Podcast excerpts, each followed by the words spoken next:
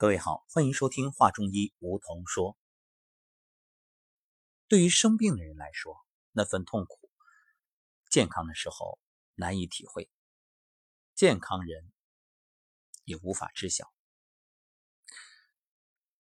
那么，对于疾病，我们该怎样的态度呢？不止一次在节目里说过，疾病是礼物。是啊，是礼物。没有疾病的提醒。你怎么会珍惜生命、珍惜健康的状态呢？所以，病了的人啊，往往都特别怀念健康时那种生活，而一旦康复，失而复得，倍加珍惜。那么，如果你此刻正处病中，该怎么做？我相信你千方百计，想尽一切办法，想要让自己恢复健康。那我给的建议就是，朝着正确的方向，选择正确的方法，然后一切交给时间，不要着急，因为欲速不达。常常听到有朋友说：“哎呀，我怎么还不好？我怎么还不好？我已经怎么样了？我怎么还不好？”各位，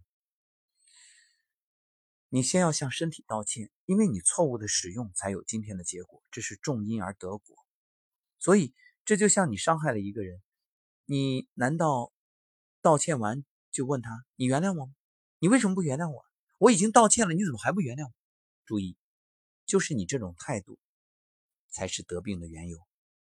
对呀，正因为你没有真正的道歉，你并没有意识到自己的错错在哪儿，所以表面说道歉，其实有口无心。给各位的方子就是，对自己的身体说：“对不起，请原谅，谢谢你，我爱你。”用心去说。对不起，请原谅，谢谢你，我爱你。不是七七四十九遍，也不是一百零八遍，那没有用，有口无心有什么意义呢？所以，真诚的、用心的，然后呢，放慢脚步。病了，病了就享受生活，就安心的和自己在一起。病很多是因为你当初太拼了，那现在放慢脚步，出来混总是要还。你既然当初欠自己休息的时间。那就利用疾病的期间好好休息就好了呀，不要天天去想我怎么还不好还不好，这就像拔苗助长，你种一个种子到土里，你天天扒开土看，对不起，这个种子它长不出来，它会死的。所以今天也借助这个时间和各位分享这份心情。今天我们的大医京城的频道订阅破十万，感恩每一位听友。所以今晚九点将开通一档直播，九月九号晚九点，长长久久的感恩与祝福，欢迎各位到时收听。